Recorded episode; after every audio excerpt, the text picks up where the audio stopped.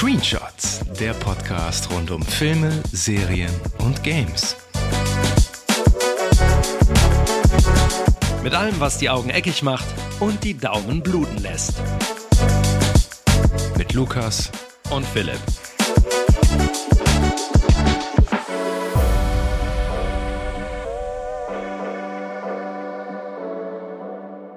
Herzlich willkommen im Screenshots Kiosk, wo es heute eine gemischte Tüte für eure Ohren gibt. Denn es ist so einiges los in der Kino- und Serienlandschaft. Mein Name ist Philipp. Und ich bin Lukas. Und wie Philipp schon erwähnt hat, in dieser Folge rekapitulieren wir all das, was wir die letzten Monate so geschaut oder gezockt haben und was es nicht in eine ganze Folge geschafft hat. Und äh, diese Rubrik nennen wir ab jetzt dies, das. Und da könnt ihr in Zukunft darauf gespannt sein. Sowas werden wir immer mal wieder machen. Was kommt noch in der Folge vor? Wir besprechen noch zwei monumentale Trailer, die diese Woche erschienen sind und die werden wir en Detail besprechen. Aber dazu müsst ihr weiterhören, denn die kommen ganz am Schluss. Aber legen wir doch einfach mal knallhart los. Also, wir haben ja in Episode 9 auch über den Vergleich von äh, Ringe der Macht und ähm, House of the Dragon gesprochen. Die, die Serien sind ja jetzt mittlerweile durch, die erste Staffel. Ähm, und da wollten wir einfach nochmal so ein bisschen Fazit ziehen. Philipp, hast du äh, die Ringe der Macht denn zu Ende geschaut? Also mein Fazit in der ähm, Besprechung beider Serien war ja, dass ich eigentlich kein Interesse habe, Ringe der Macht bis zum Ende anzuschauen, weil mir die Serie einfach zu wenig gibt und dabei ist es dann auch geblieben. Also ich bin bei meinem Wort geblieben und habe die Serie nicht zu Ende geschaut, habe aber ich glaube, bis Folge 6. Ich habe dann noch weiter über Artikel so ein bisschen verfolgt und gelesen, was da so der, der Ausgang ist, ähm, was Sauron betrifft und so ein bisschen die, die einzelnen Handlungsstränge. Und dachte beim Lesen, was natürlich ein bisschen unfair ist, da ich es nicht gesehen habe, aber beim Lesen dachte ich so, ja, musste ich nicht bis zum Ende gucken. Aber du hast da natürlich jetzt einen etwas detaillierteren Blick drauf, weil du hast dir das ja bis zum Ende gegeben. Genau, eigentlich war ja nur noch die spannende Frage zu klären, wer ist jetzt Sauron, obwohl das eigentlich recht ähm, offensichtlich war. Und wer ist der Fremde? Und da wird ja irgendwie jetzt in der letzten Folge, Episode 8, ja nochmal so ein, eine falsche Fährte gelegt. Von, ähm, über den haben wir auch nie gesprochen, über diese, diese drei komischen Ladies, wo die, wo die eine mhm. aussieht wie Eminem, ne? Erinnerst ja. du dich noch? Ja. ja der alte Eminem, ne? Der, der alte der, Eminem, ja, alte und ja. Äh, karge Eminem, so ein bisschen. Mhm. Na, auf jeden Fall ähm, denken die, dass der Fremde Sauron ist. Und dann ähm, stellt sich am Ende heraus, dass der natürlich auch wie irgendwie zu erwarten ein Zauberer ist. Das haben wir ja beide gemutmaßt. Und das muss eigentlich Gandalf sein, da der so ein paar Zitate spricht, die auch im Herrn der Ringe schon fallen. Zum Beispiel wie im Zweifel folge immer deiner Nase. Das sagt er dann zu der Nori Brandifuß. Und ähm, das ist der eine Reveal, der andere äh, Reveal Sauron. Ja, klar, es war Heilbrand all the way. Wer hätte das gedacht? Da gab es diverse Hinweise dazu. Zum einen, dass der irgendwie Schmied ist und äh, Sauron war ja auch ein sehr äh, begabter Schmied und dass er der König der Südlande ist, ne? also Mordor und dass Ada seine Gestalt nicht kennt und ähm, soll von Orks vertrieben worden sein und so weiter. Ähm, der Reveal ist auch tatsächlich super komisch erzählt. Also ja, es, ist, es bleibt einfach wirklich ein ganz, ganz äh, fader Beigeschmack irgendwie. Und ähm, aber ähm, um da kurz einmal mal reinzugrätschen, ja. ne? also ich, ich als ähm, Nichtkenner der Bücher ne, und als einer, der das so mehr oder weniger als Außenstehender betrachtet, für mich war das, also ich habe das auch dann gelesen, ne, dass er Sauron ist und ich dachte so, so ach ja, okay. Mhm. Also für mich gab es da überhaupt gar keinen Aufbau. Ich weiß ja nicht, wie es in den letzten Folgen war, ne? ob das dann schon so ein bisschen stärker dahin geleitet wurde oder war das dann einfach so in der letzten Folge, dass das so. Ja, er ist halt dann, äh, ja, der gut. war dann irgendwie noch verletzt. Ich weiß nicht, ob du das bis dahin noch geguckt hast und dann hat. Äh Galadriel den. Muss man überlegen. Ähm, hier zum Celebrimbor, zum. zum ja, diese Namen sind einfach wunderbar, ne? Ja, klar. Zum Celebrimbor gebracht und ja. äh, da, die, die Elben haben den dann äh, schnell wieder geheilt und dann äh, hat er mit dem Celebrimbor äh, direkt äh, angefangen, irgendwie die drei Ringe zu schmieden. Ne? Also ähm, diese drei Elbenringe. Vilja, der Ring der Luft, Nenja, der Ring des Wassers, den trägt Galadriel auch später im Herrn der Ringe. Und Naya, der Ring des Feuers. Den wird Gandalf, glaube ich, später tragen. Ähm, und der da war eigentlich schon klar, dass, ähm, dass, dass, dass er äh, Sauron ist. Und dann kommt dieser komische Reveal, weil Galadriel äh, hatte dann die Idee, so quasi in den Archiven zu, nachzusuchen oder nachzuschauen, ähm, wer er denn eigentlich ist, ob er wirklich der König der Südlande ist und dann findet sie halt nichts, wird stutzig und dann, tada, steht er schon hinter ihr und dann macht er irgendwie so einen Mind-Trick mit ihr, holt sie in so eine Art Traumwelt und versucht sie dazu überreden, tatsächlich auch mit ihr zu herrschen oder zu regieren und zitiert ja. dann original die Szene, die Galadriel in Die Gefährten äh, auch spricht, also so, eine, so ein Vorgriff schon, ähm, als Frodo ihr den Ring anbietet und dann muss ja so ein Test bestehen, da wird ihr so, dann, keine Ahnung, verändert sie sich ja so, dann kämpft sie ja quasi gegen den Ring. Und äh, da, genau ja. diese, diese Worte zitiert dann Sauron und äh, Galadriel sagt natürlich, nö, lass mal und äh, er wacht dann aus ihrem Traum und dann schwupps ist, ist Sauron weg, so, hm, ja. Äh, ja. Und ähm, Nori besiegt dann mit dem Fremden, also Gandalf, äh, noch diese drei äh, Eminem-Tanten da. Und ähm, die reisen dann zusammen nach Ruhn. Das ist so eine Insel in, in Mittelerde auch. Ja, das, das, das war dann auch so der Handlungsstrang. Was mit Arondir ist, das, da erfahren wir gar nichts mehr zu. Und Isildur auch nicht. Das ist ja eigentlich klar, dass der wiederkommt, ja. weil der ist ja irgendwie am Ende da angeblich gefallen, aber naja, ich habe mich halt am Ende gefragt, wo die Serie überhaupt hin will. Äh, will. Also soll Sauron irgendwie mhm. vermenschlicht werden? Also weil er ist ja eigentlich so das, das ein, ein, pure Böse und der wird da schon so ein bisschen vermenschlicht. Und in Summe ist die erste Staffel, hast du ja auch schon gesagt, eine super leer inhaltlich einfach. Also das, ja. die Hülle, also die Optik, Kostüme, Musik, das ist alles da und das ist auch wirklich ein, auf einem guten Niveau, aber das Herzstück äh, die Charaktere sind einfach viel zu schwach. Da, damit sie auch einfach nicht zum Mitfühlen einladen und einfach total blass bleiben, finde ich. Das ähm, Einzige, was mir wirklich positiv noch in Erinnerung geblieben ist, war die, wirklich die, die letzte Einstellung. Da siehst du, wie Sauron vor dem brennenden Schicksalsberg in Mordor steht und bedeutungsschwanger in die Kamera ja, nicht in die Kamera guckt, aber äh, den, der auf den, Schicksal, ja, auf den Schicksalsberg schaut. Und äh, das sieht, ist wirklich ein starkes Bild. Damit geht die erste Staffel dann quasi auch zu Ende. Und dann kommt, äh, wie im Stil von allen Herr der Ringe und auch Hobbit-Filme, ja immer am Ende ein Lied und das ähm, das ist quasi, das heißt, das Lied heißt uh, Where the Shadows Lie. Ich weiß nicht, ob du diesen be bekannten Ringvers kennst, im Lande Mordor, wo die Schatten drohen, was äh, quasi am Anfang des Buchs steht, dieser Ringvers halt. Und das wird äh, halt ja. gesungen. Und äh, das ist wirklich, das ist ein tolles, tolles Lied.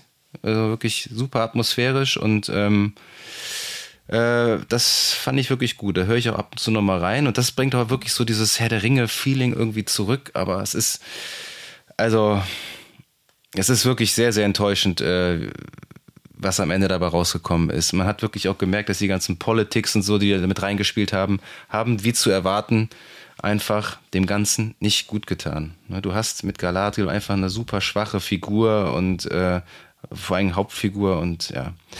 Aber kommen wir doch von schwachen Hauptfiguren zu starken und House of the Dragon. Da kannst du vielleicht ja mal dein kurzes Fazit sagen zur zum Finale beziehungsweise ja. zum Ende der Staffel. Also wir waren ja sehr, sehr ähm, positiv, was das Ganze anging. Also sehr begeistert, ne, glaube ich, kann für uns ja, beide sprechen, ne, von der ganzen Fall. Serie bis dahin, wo wir es geschaut haben. Und man muss sagen, ich weiß nicht, ob es direkt die Folge war, nachdem wir unseren, unsere Folge aufgezeichnet hatten, ähm, die Folge The Lord of the Tides, wo ähm, King Viserys seinen ja, finalen Auftritt ja. hat. Und die hat ja alles sozusagen weggepustet, was alle Folgen vorher ähm, ja schon sehr, sehr gut gemacht haben. Für mich war das der, der absolute Knüller und das absolute Highlight der Serie. Fall, also ja. dieser finale Auftritt von zum, King Viserys, wo, wo alle zusammenkommen. Auch, ne? Genau, wo er so äh, und für die Serie so ein bisschen ungewöhnlich cinematisch, ne? Also so vom von der ganzen Art, wie es inszeniert war, ne, weil es ja sonst sehr nüchtern erzählt wird, meinst du? So ja. nüchtern und ne, auch die Art der Einstellung, also zwar sehr gut fotografiert, aber das war so richtig so ein Kinomoment, den man auch so ein bisschen erahnen konnte, aber es war einfach für diese Inszenierung und das Schauspiel von ihm ähm, ganz, ganz großartig. Dieser unter dem Musikeinsatz in dem, in dem Moment. Also, perf also eine perfekte Szene. Also wirklich, wirklich ja. großartig. Äh, wollen wir einfach mal wetten, dass Paddy Considine den, den Emmy kriegt als bester Hauptdarsteller? Wäre, also die ganze, also ich finde überhaupt so dieser Wandel vom, oder das heißt Wandel, ist ja von Anfang an so ein, ein schwacher König, der aber eigentlich das Beste möchte und das haben wir auch schon in der letzten Folge mal oder in der ähm, Besprechung der Serie ähm, äh, sind wir darauf eingegangen. Er sagte selber, er ist ein König in Zeiten des Friedens und wüsste gerne, ob er überhaupt was taugen würde. In Zeiten des Krieges? In Zeiten ja. von Krieg.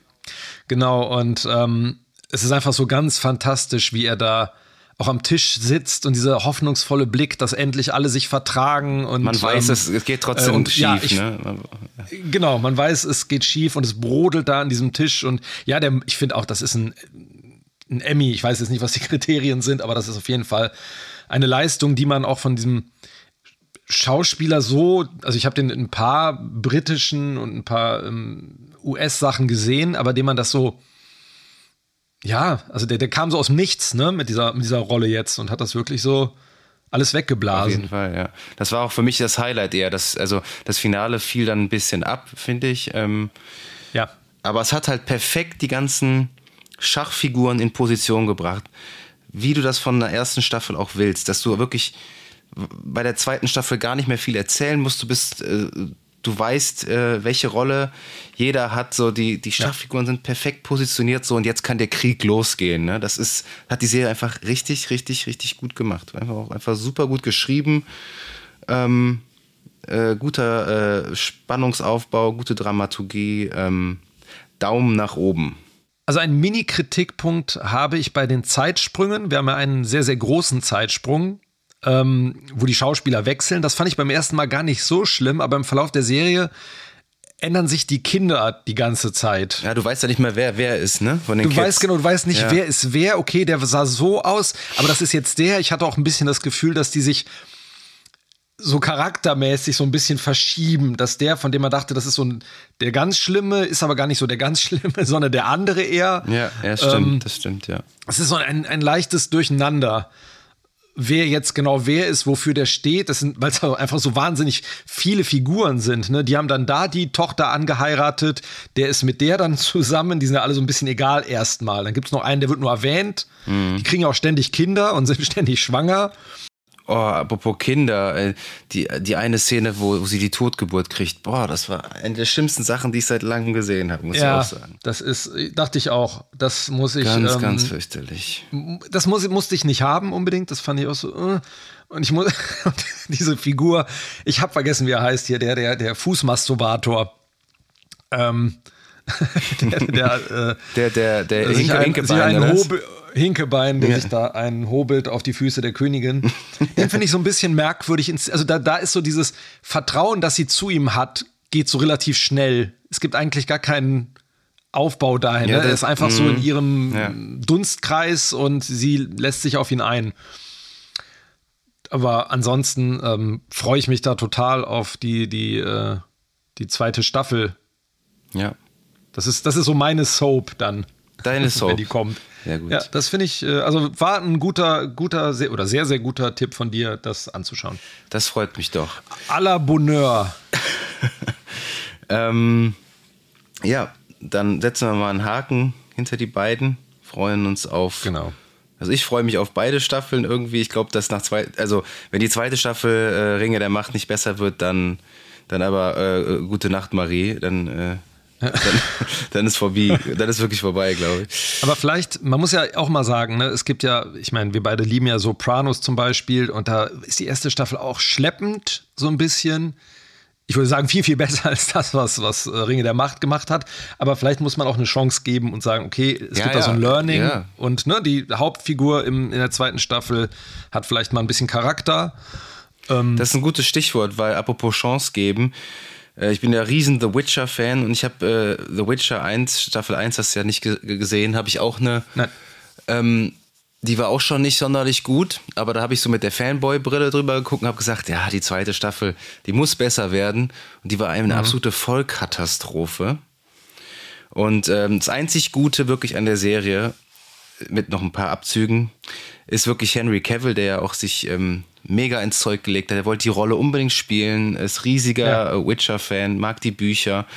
Und hat er jetzt, wenn du das mitbekommen hast, schon ein bisschen älter die Meldung, ähm, gesagt, dass er nach, mehr, ne? genau, nach Staffel 3 hat, äh, hat seinen Vertrag gekündigt quasi. Also da möchtest du nicht wissen, was da vorgefallen ist.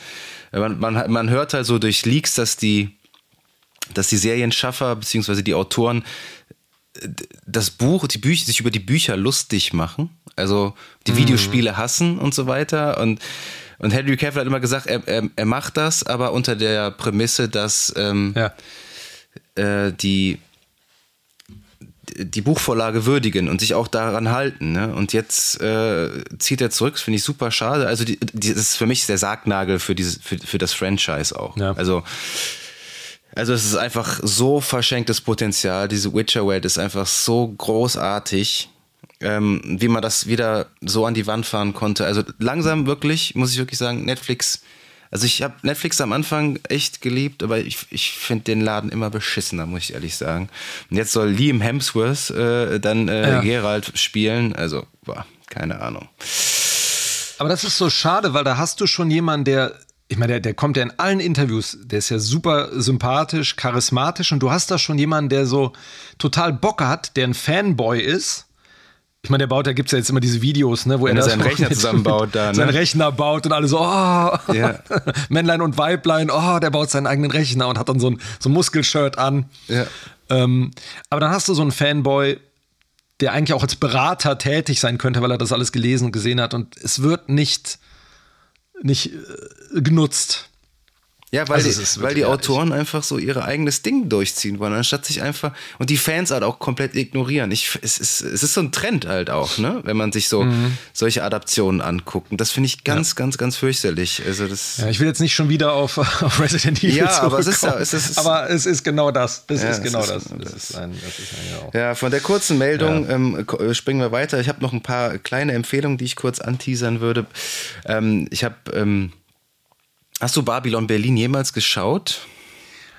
Ich habe es leider nicht geschafft. Ich habe noch nie. Hab, kenne sogar, ich kenne noch nie. Ich kenne sogar Leute, die irgendwie dabei tätig waren, ne, aus dem ähm, Kamera, Ton und Lichtgewerke. Oh, Philipp. Ähm, aber ich habe es nie geschaut. Also wenn du, aber hol mich mal ab. Ja, du, wenn, du, wenn du wirklich mal, äh, wir schimpfen ja immer auch vollkommen zurecht über genau, deutsche auch Serien. Auch noch eine deutsche Serie, ne? ja, ne? gibt ja nichts Gutes und kommt nichts. Die, ja, so, die hat so eine tolle Atmosphäre, die atmet dieses, dieses Setting, was ist das, ähm, äh, Ende 1920er, ne? Ähm, nach dem Ersten Weltkrieg, ähm, so nahe der äh, großen Depression und so weiter und die, die äh, NSDAP ähm, kommt so langsam immer mehr auf und so weiter. Und der, also die Serie ist erstmal super inszeniert, hat extrem gute Schauspieler, die auch wirklich diesen, diese, äh, äh wie nennt man das, Berliner Schnauze oder den Berliner mhm. Dialekt so wirklich richtig gut rüberbringen. Ähm, dann hast du auch, auch so Rheinländer, die da so ein bisschen Gold sprechen und so weiter. Äh, und äh, mit Gerion Rath, ähm, Volker Bruch spielt Gerion Rath, ist die Hauptrolle und Liv Lisa Fries wie heißt sie denn nochmal in der Serie? Das fällt mir der Name nicht mehr ein. Auf jeden Fall sind die beiden, die Hauptdarsteller sind beide wunderbar, haben eine tolle Chemie. Ähm, also äh, schau unbedingt mal rein, weil jetzt gerade die vierte Staffel fand ich echt nochmal wieder richtig, richtig gut. Hat richtig Bock gemacht. Hat einen super geilen Titelsong auch. Also da ist immer auch total coole Musik aus der Ära von Max. Kennst du Max Rabe? Ja, klar. Ja, der also so Comedian Harmonists. Ja, ja, genau. Der hat ein, ein, ein Tag äh, voll Gold heißt das äh, der, der, Titel für die vierte Staffel. Und das ist ein, ein Ohrwurm sondergleichen, mega gut. Schau auf jeden Fall rein, du wirst nicht enttäuscht sein. Es ist großartig. Und das ist Amazon Prime nee, Video, Sky, ne? Sky. Das konntest du auch damals Sky. bei ARD gucken. Also du kannst das. Okay. Du musst mal gucken, ob du es sogar in der ARD Mediathek äh, Staffel 1 und 3 gucken kannst. Staffel ja. 4 sollte jetzt, glaube ich, nächstes Jahr dann in der ARD laufen. Es läuft immer zuerst bei Sky und dann äh, in der ARD. Ähm, ist ja eine Co-Produktion von den beiden. Genau. Ja. Und dann kommen wir von der deutschen Produktion zur nächsten guten deutschen Produktion. Ähm, hast du das Buch Im Westen nichts Neues jemals gelesen? Ich habe das Buch nicht gelesen, aber ich kenne den ersten Film. Witzig, den ersten Film von 1930, den kenne ich eben nicht. Ähm, ich, es gab mal eine TV-Produktion, ich glaube mit Ian Holm von 1970 oder so. Den habe ich gesehen. Da hatte ich das Buch auch schon gelesen. Das war auch ganz gut. Ähm, das Buch habe ich tatsächlich aus freien Stücken damals gelesen. Das war keine Schullektüre, weil mein Vater hatte mir das empfohlen. Ich hatte mal, hattest du auch mal so eine Phase in deiner Jugend, wo du Kriegsfilme extrem cool fandest? Das heißt nee, cool, aber, so. aber nee. Also ich so Private Ryan mhm. und Platoon ja, und die fand ich also aber nicht so, dass ich, dass ich mich da so hingezogen gefühlt und gesagt habe, oh, jetzt ein Kriegsfilm. Nee, das also war ich, aber so ein Genre, was ich einfach super gern geguckt ja. habe. Also ja, auch ja. wahrscheinlich, weil ich damals zu der Zeit auch mal Battlefield 1942 und was weiß ich da gespielt habe. Ne? Ja, ja. Ähm, ja, und deswegen äh, habe ich mir das Buch dann tatsächlich durchgelesen. Ist ein ganz tolles Buch, ein ex also extrem deprimierendes Buch, muss man wirklich sagen. Also wenn du das äh, durchgelesen hast, ist ja auch nicht wirklich lang. Ähm, also es ist schon wirklich heftig und in die Kerbe schlägt der Film halt auch. Das ist witzigerweise fast jetzt die erste deutsche Adaption von einem deutschen Buch. Ja. Und ähm, ja, der Film hat echt einiges mit mir gemacht. Also ich, ich habe für mich jetzt selber auch herausgefunden, schon ähm, Hacksaw Rich gesehen habe, auch mal äh, hier von Mel Gibson. Mhm dass äh, das äh, Kriegsfilmgenre dann doch nicht mehr so viel für mich ist, weil mich das irgendwie überhaupt nicht mehr so kalt lässt. Also das ist, das hat schon was mit mir gemacht emotional äh, und das ist schwer, sich das anzugucken. Also.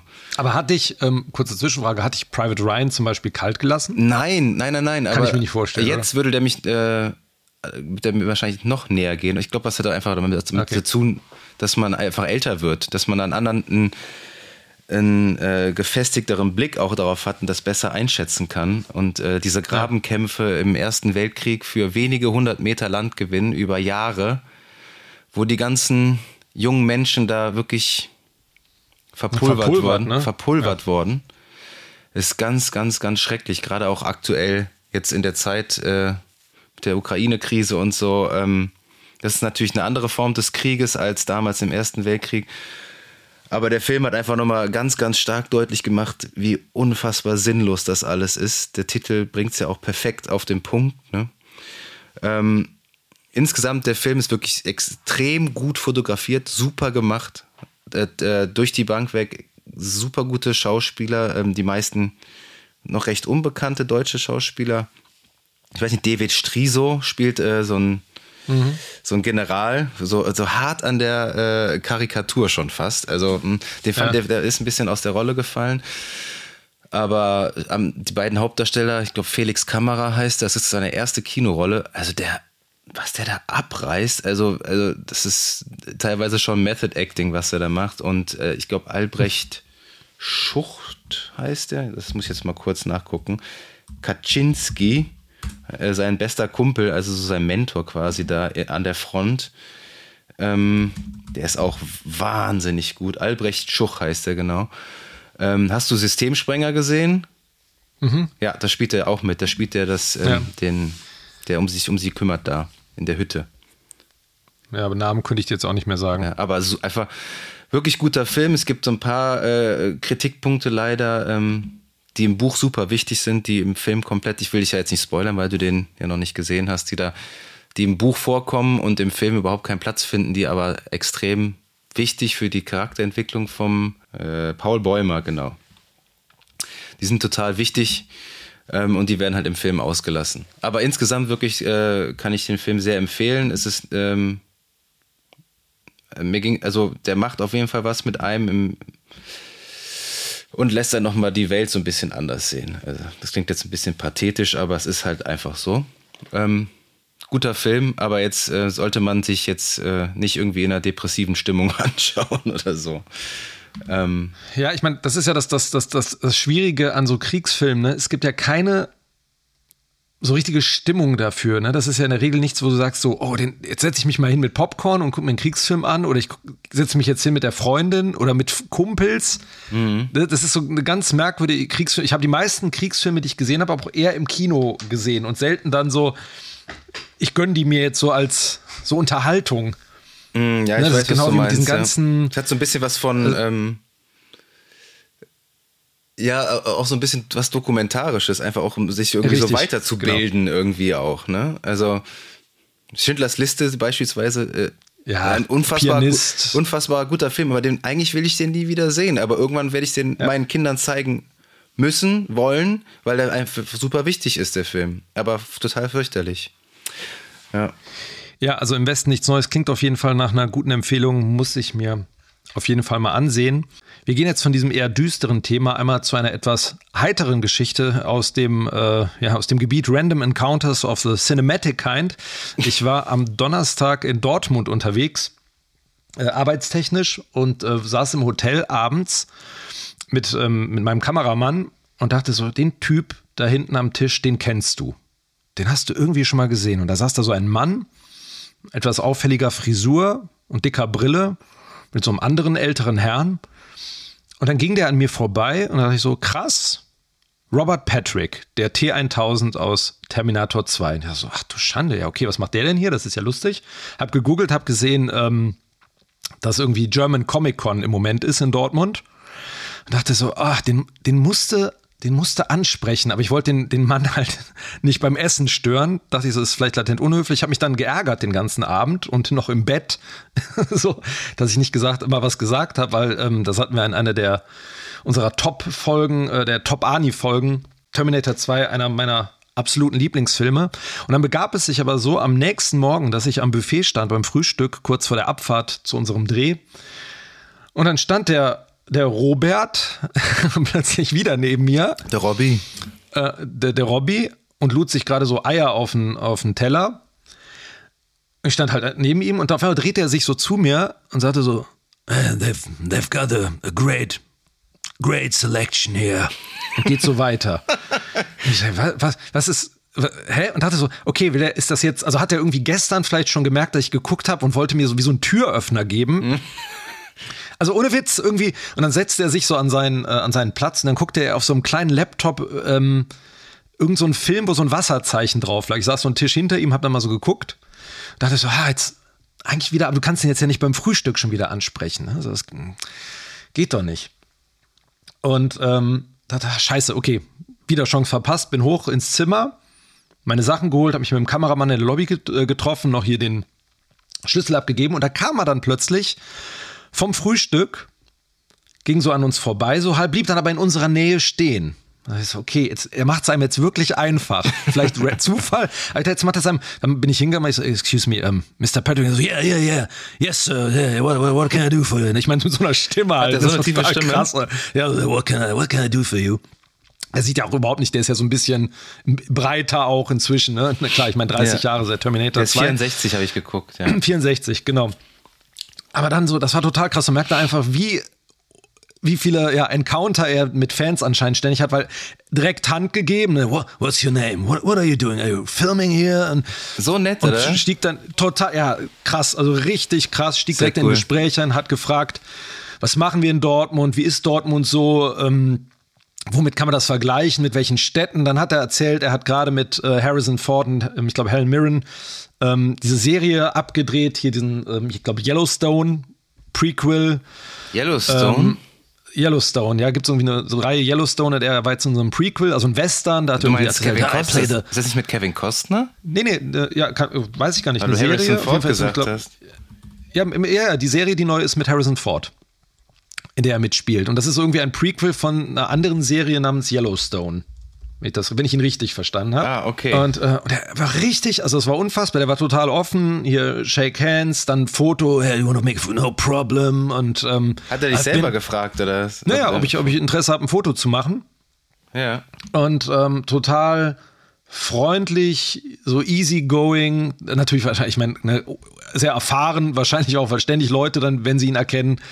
Ähm, auf ihn zukommen und hat auch so, so sehr persönlich gefragt, ne, was macht ihr und ah, welche Kamera und total cool. Ich muss sagen, ich war da so ein richtiges Fangirl in dem Moment.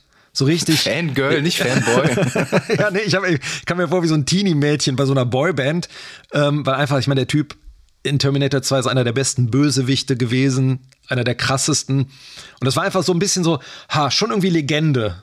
So für mich ja, in dem Moment. Copland hat auch noch mitgespielt. Ja, Copland, ähm, hier, ähm, Faculty, Sopranos, ne, ich meine. Ja, die Rolle in Sopranos ist auch super. Ja, großartig. Einfach, Michael Loser einfach. Ne? Ja, ja, total. Aber einfach, ich meine, einfach geiler Typ. Und diese Begegnung war total positiv. Überhaupt kein, man hat überhaupt nicht das Gefühl, dass er so, ja, irgendwie sich jetzt wie den großen Star dargestellt hat. Aber das Geilste war dann, wir mussten dann irgendwann los und er war dann so, ja, Happy, Merry Christmas und so weiter. Und dann meinte ich, ja, wo geht's denn jetzt hin? Also wann, wann geht's denn los? Dann meinte ich, yeah, I'm waiting, I'm waiting for my friend. Um, uh, I guess he, he's got jet lag. Um, maybe you know him, um, Lance Henriksen. Und ich so, Alter. Und dann dachte ich drüber nach und ich dachte nämlich, als der dem Abend neben, äh, gegenüber an dem Tisch saß, der alte Mann, der neben dem saß. Und ich habe die ganze Zeit, War das Lance Henriksen, den oder? kennst du doch, den kennst du doch. Und da war das Lance Henriksen. Krass. Und ich dachte so, schau, und dann mussten wir leider los. Ich dachte so, ah, jetzt einfach noch mal vielleicht eine Viertelstunde, vielleicht hat der Lance dann ausgeschlafen und kommt runter und äh, dann noch ein Foto mit Lance Henriksen. Und ich fand das halt so geil, der Gedanke, weil er meint dann so, yeah, we're, we're traveling together and we, we uh, shared a cab here. Und ich fand halt diesen Gedanken so geil, irgendwie der T1000 und Bishop so zusammen im, im Taxi, so Ja. unterwegs in Dortmund. Also geil, geiler, geiler Moment, muss ich sagen. Sehr da war ich echt so echt starstruck. Und sehr, einfach cool. ein total, ja, toller Typ. Ich hatte ja meine ähnliche Story erzählt. Ich habe ja Arnold Schwarzenegger hier mit Da Arnold musste ich auch dran denken. ne? Genau, Äh, Arnold auf dem Rad. über, über die Rheinuferstraße gefahren in Köln mit dem Fahrrad. Arni war ja ein Meter neben mir. Aber Ja. da bestand überhaupt nicht die Möglichkeit, den da irgendwie anzusprechen. Das Einzige, was ich hätte machen können, wäre mein Handy rausholen können und dann ein Selfie von Ja. mir mit ihm und ihn so hinten im Hintergrund auf dem Fahrrad dann. Äh, Irgendein Mann das wäre auch auf dem Rad in der Unschärfe. Ein alter Mann auf dem Rad. Ähm, ja. das war auch, ich war auch so geflasht, ich wusste überhaupt nicht, was ich machen soll. Ja, das ist so komisch, weil, ne, ich meine, ja, aber ich ärgere mich dann auch immer. Ich habe einmal in Hamburg, äh, lief Willem Dafoe direkt an Ja. mir vorbei. Ja. Also, und ich habe den dann halt zu spät erkannt und dachte mir noch so, oh fuck, Mann, ey, den Mhm. magst du doch auch so gern. Warum hast du den nicht angesprochen? Ich bin auch immer zu schüchtern, was sowas Ja, das ist, ich glaube, ich habe es dann auch echt nur gemacht, weil der so, der hat einem so einen Türöffner gegeben. Ich glaube, der hat irgendwie schon vorher gemerkt, okay, wir haben so geguckt so ein bisschen, wir Mhm. kannten ihn und irgendwie, vielleicht auch Zufall, aber es wirkte so, er ging so direkt so in unsere Richtung und blieb dann so ein bisschen stehen und ja. Ja, sehr, sehr cool. lustig. Also auch vom so total random. Ne? Es ist ja irgendwie beim, beim Frühstück so, ah, wo Vor allem in? Dortmund. In Dortmund, Also, ja. Ja, irgendwie. Jetzt nicht Aber wie gesagt, Lance Henriksen, Weltmetropole. Lance Henriksen mit auf dem Foto wäre auf jeden Fall. Aber jetzt habe ich immerhin das Foto mit Robert Patrick und ich guck wie eine Grinsekatze. Ja, das hast du mir ja geschickt. Da, Ja, ne? genau. Und das ist, Aber ich habe dich auch versucht, ich habe dich auch am Vorabend noch animiert, ne? Wie, du hast kein Foto gemacht und so. Und ja, ja, aber ich, du geschafft. kannst den Mann ja nicht äh, beim, beim Essen fotografieren. Nee, das, nee, nee, Das nee, machst du nee. einfach nicht. Das, das Wenn du den nicht. fragst, dann macht er hier äh, äh, äh, ja, mit dem genau, Zeigefinger. Dann habe ich man jetzt, nachher ne, den, das flüssige, flüssige Stahl äh, durchs Gesicht, ne? Durch einen Milchkarton. Deswegen, ja. Kleine Anekdote Ja. für zwischendurch. Und Genau. ähm, du hast jetzt noch eine weitere Empfehlung. Ja, ich glaube, das kann man, also das kann man ganz schnell abhaken. Was heißt Empfehlung? Ich habe auch erst vier Folgen geguckt, aber wir hatten ja in unserer allerersten Episode, wo wir über Obi-Wan Kenobi gesprochen haben, ja schon gesagt, ja, was kommt jetzt als nächstes von Star Wars? Endor. Wer will eine Serie über Cassian Endor sehen? Das war so ein Nebencharakter in Rogue One, so who cares? Ähm, deswegen Naja, haben wir die auch beide nicht ja- geguckt. Der war ja sogar in Rogue One eigentlich so die zweite Hauptfigur, aber kam einem Ja, immer ja, vor wie Nebencharakter, weil er halt nicht so richtig. Ja. Ja, ja, das stimmt. Und das, genau deswegen, aus dem Grund haben wir uns die auch nicht angeguckt, dann die Serie. Ne? Aber Mhm. jetzt hört man ja von allen Seiten, wie, wie wirklich gut die ist. Und es ist wirklich nochmal ganz anderes Star Wars. Also es ist nicht dieses Disney Star Wars. Es ist recht hart sogar. Es ist, wird geflucht. Es, äh, ähm, du hast bisher, also ich habe, ich glaube, es sind zwölf Folgen oder so. Ich habe erst vier gesehen und es ist wirklich extrem gut. Wirklich gut. Hätte ich nicht gedacht. Auch äh, Highlight mal wieder, Stellan Skarsgård äh, spielt auch mit, spielt eine gewichtige Rolle. Äh, Der, wie viel, was macht der eigentlich? Der spielt ja irgendwie pro Jahr irgendwie in 80 Produktionen gefühlt mit. Ne? Das ist so, also es gibt, glaube ich, kaum einen Schauspieler, der irgendwie mehr äh, spielt als er. Auch wenn, der ist ja auch ein guter Mann einfach. Aber ähm, ja, guck auf jeden Fall mal rein, Endor. Es lohnt sich definitiv. Ähm, Wie ist es denn so vom Stil her? Also, ähm, Rogue One war ja. Ja, genauso wie So Rogue One. Das ist auch bisschen- von okay. Tony, Äh, Tony Gilroy auch. Ja. Der hat ja auch, glaube ich, das Drehbuch zu Rogue One geschrieben. Und das merkst du halt, merkst du total. Inszenatorisch ist das alles. Äh, wer Rogue One gut fand, wird Endor wahrscheinlich lieben. So. Okay. Also auch nicht so Star Warsig, so Überhaupt extrem nicht. mit so viel. Überhaupt also, nicht. Und das, es geht auch, auch so ein bisschen so um den Verwaltungsapparat, so im, im Imperium. So, wer hätte gedacht, dass das Ja. interessant sein könnte, was dieser so machen, so, weißt du? So, so die Sicherheitskräfte und so. Also witzig, echt, äh, ja, echt gut. Okay. Kommt auf meine Liste. Auf jeden Fall. Ne? Mal wieder. Die Ah, wann Liste soll wird man- immer soll praller. man das- ne? Aber ja, wir können eine man Sache jetzt von der gucken?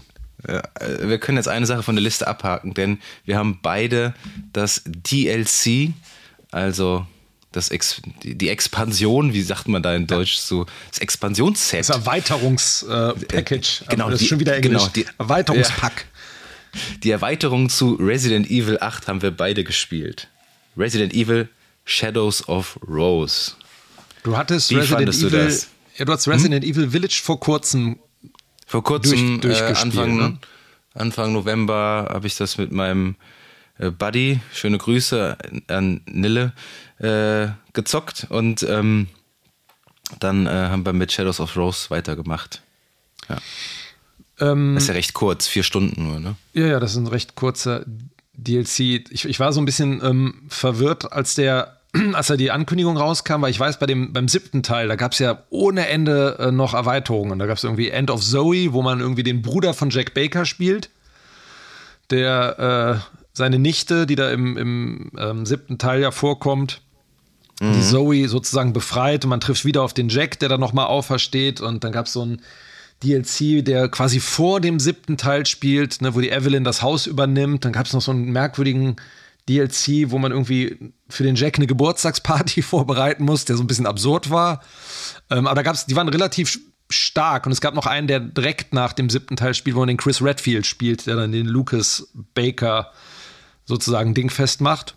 Die waren alle relativ stark und ich habe mich deswegen auch auf den Shadow of Rose gefreut, ähm, weil ich dachte, da wurde ja am, am Ende von Village, jetzt spoilern wir natürlich sehr stark, äh, am Ende von Village ja so ein bisschen angedeutet, das spielt irgendwie 16 Jahre nach dem, nach Village, Ja. ähm, dass die Rose Kräfte hat durch diesen Schimmelpilz. Mega, mega Myzet oder genau, durch diesen Mold sozusagen, der ja quasi so das Bindeglied irgendwie auch ist. Ähm, und man spielt in diesem DLC die Rose, die versucht, weil sie ja gemobbt wird aufgrund ihrer Fähigkeiten, beziehungsweise sie hat so Veränderungen an der Haut auch durch diesen, ja, Mold oder was auch immer dieses Zeug genau ist.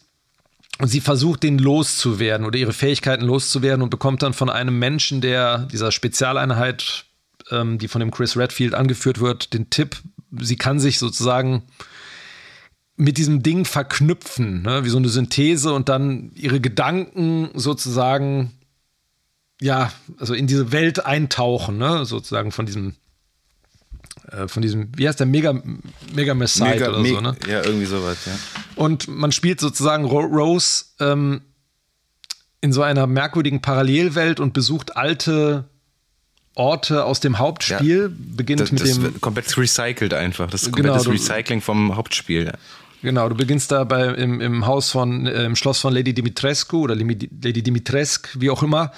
Ähm, und der Einstieg, den fand ich relativ schwach, weil es halt Ja, wirklich. Ne, sehr recycelt und dann hast du da diese nervigen Flächen, wo man nicht drüber kann, ähm, die so ein bisschen zum Rätseln einladen, aber es bleibt alles so ein bisschen blass. Ich finde die neuen Gegner, die dann kommen, die sind irgendwie okay. Aber ja, also ein Einstieg, Highlight hatte. Ein Highlight hat der äh, DLC allerdings. Genau. Ne? Da waren man wir ist uns ja- beide sehr ähnlich. Ja, der, der- du bist ja danach ähm, im, wieder im Hause Bieneviento, glaube ich, ne? Heißt die. Ähm, im das ja auch schon im, im Hauptspiel mit dem Fötus, der einen attackiert, schon eines der Highlights hatte. Also der wirklich creepy und fies war. Also das ist wirklich eine echt fiese Stelle. Und du hast ja jetzt im DLC so eine ein bisschen ähnliche Sache, die einen ganz netten Kniff auch hat, was das Gameplay angeht.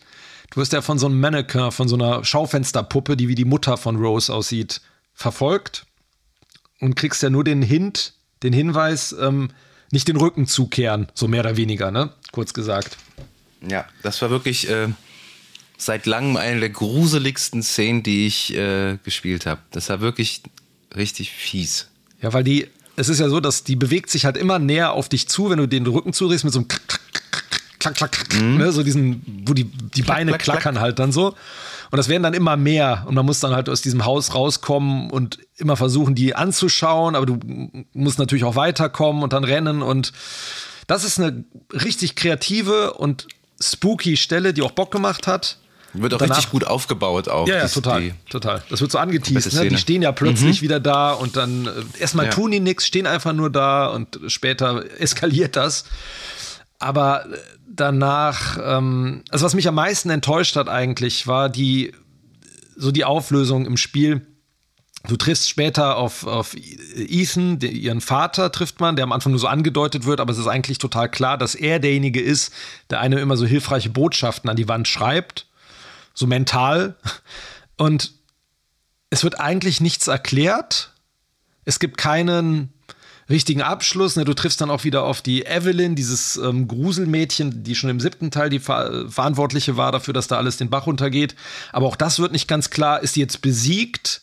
Ich dachte ja, vielleicht es gibt so ein, es gibt ja auch dann so ein Duell mit ihr und dass man das dann wenigstens mal abschließt. Ne? Dass sie da aus diesem Pilz, diesem, der, der sozusagen alle Gedanken speichert, dass sie da endgültig rausgelöscht wird oder dass man den Ethan, den Vater, befreit.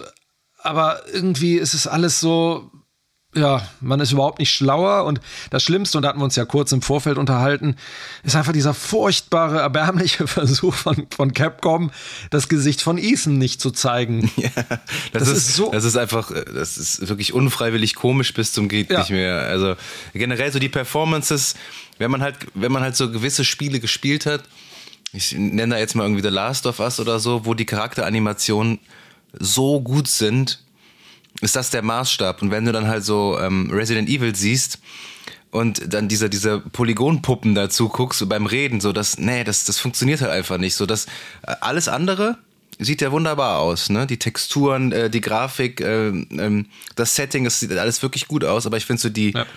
die, ähm, Figuren sind unglaublich schlecht animiert. Und das im Jahre 2022 finde ich das dann, das reißt, reißt mich auch total emotional raus. Ging, ginge das auch so? Mm, ja, also ich fand die Rose war so, ich fand's okay. Ich war nur so überrascht, weil zum Beispiel Lady Dimitrescu irgendwie total gut aussieht im Hauptspiel. Also das ist ja auch mit Motion Capturing und Face Capturing mhm. alles gemacht worden. Ja. Ähm, aber das fällt schon ziemlich ab. Aber wie gesagt, ich musste am Ende echt lachen, wo du dann, ja, dann siehst okay. einen Top-Shot, dann siehst du einen Blick over shoulder, wo aber dann irgendwie ein Ast vor dem Gesicht vom Ethan hängt, so ungefähr. So, und das ist, das war ja schon im Hauptspiel am Ende so. Ne? Du hast eine total, das Hauptspiel hat ja so eine Chance, emotional zu werden. Ne? Er verabschiedet sich von seinem, seiner Baby-Tochter und sagt, Rose, ich werde immer für dich da sein. Und dann siehst du da halt irgendwie, aber das, siehst du den das Wilson Ohrläppchen von, von Ja, genau. Da siehst du, wird ein kleiner Zaun vorgeschoben. Du siehst irgendwie das Ohrläppchen Ohrläppchen von Chris Redfield, das das Gesicht verdeckt. So, also Leute, das ist doch, es hat doch überhaupt keinen Mehrwert. Ja. Warum? Also es ist jetzt nicht so, dass ich denke irgendwie, okay, ich fühle mich mehr wie Ethan Winters, wenn ich weiß, wie der, wenn ich nicht weiß, wie der aussieht. Also echt eine verpasste Chance, fand ich sehr schade. Ich habe gehofft, da werden so ein paar Fäden mal irgendwie, äh, so ein paar Knoten werden aufgelöst und mal irgendwie so die Story endet mal so richtig. Also was man, man weiß auch nicht, was mit der Mutti ist. Da steht nur ja, oder die sagt irgendwann, ja, wir haben uns entfremdet oder ich habe Mama schon ewig nicht mehr gesehen. Die ist ja auch so ein Bioterrorist eigentlich, aber ist auch irgendwie egal. Also schade. Aber, echt, aber mal ähm, ganz ehrlich, Philipp, Story bei Resident Evil Spielen ist doch eigentlich immer äh, für die Tonne, oder? Also darum geht's doch. Irgendwie geht's darum ja, auch ne, gar nicht, oder? Ja, es ist, nein, es ist natürlich immer B-Movie, aber ähm, zumindest so ein also es wird ja so angedeutet, dass damit so dieser Handlungsstrang, das wurde ja am Ende von, von Village schon gesagt, ne, hier, hier ends the story of the father sozusagen. Und dann kann man das wenigstens, wenn man sagt, das ist jetzt der Abschluss dieser Ethan Winters-Reihe, der Winters-Familie, dann könnte man es auch richtig abschließen. Was ich eigentlich spannender finde, ist fast die Frage, wenn man jetzt sagt, okay, das ist jetzt 16 Jahre in die Zukunft gesprungen, wo geht der, ähm, der neunte Teil dann hin? Fängt man da irgendwas komplett Neues wieder an? Weil eigentlich ja, dadurch stimmt, verpulvert ja. man ja die Hauptfigur, ne? Also ich meine, Chris Redfield sitzt dann im Rollstuhl oder hat so eine Gehhilfe.